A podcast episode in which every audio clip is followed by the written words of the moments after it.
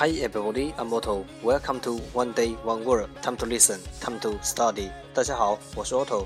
您现在收听的是每日一词，欢迎收听，欢迎订阅。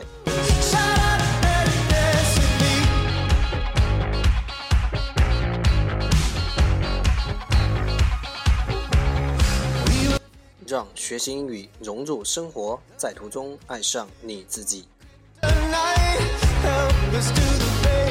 节目内容会更新于每日十五分钟英语微信公众号、新浪微博、百度贴吧，在国外社交网络 Facebook、Twitter，我们的名字叫每日十五分钟英语。更多精彩互动，尽在每日十五分钟英语微信群等你来加入我们哦。不管晴天还是雨天，让我们一起简单的坚持每一天。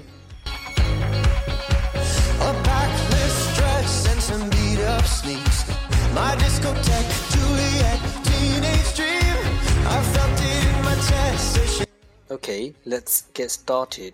Day 71.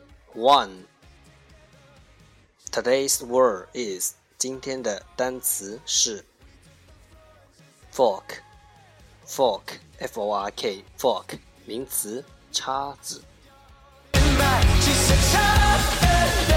Let's take a look at its example. 让我们看看它的例子。He thrust the fork into the fish. He thrust the fork into the fish. 他把叉子戳进鱼里。He thrust the fork into the fish. Let's take a look at its English explanation. 让我们看看它的英文解释。A fork is a tool used for eating food which has a row of three or four long metal points at the end. 一把叉子，a fork，就是在末端有一排三或四支金属，which has a row of three or four long metal points at the end，用来吃东西的 工具，tool used for eating food。一把叉子就是在末端前有一排三或四支金属的，用来吃东西的工具。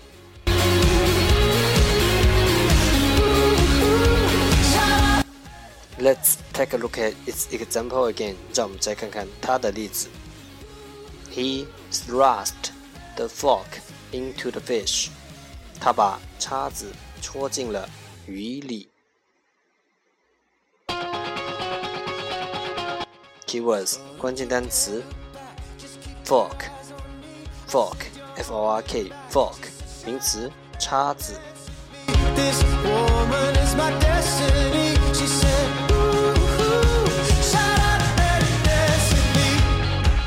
That's all for today。这就是今天的每日一词。 欢迎点赞、评论、分享，欢迎和我一起用手机学英语和进步。See you tomorrow，明天见，拜拜。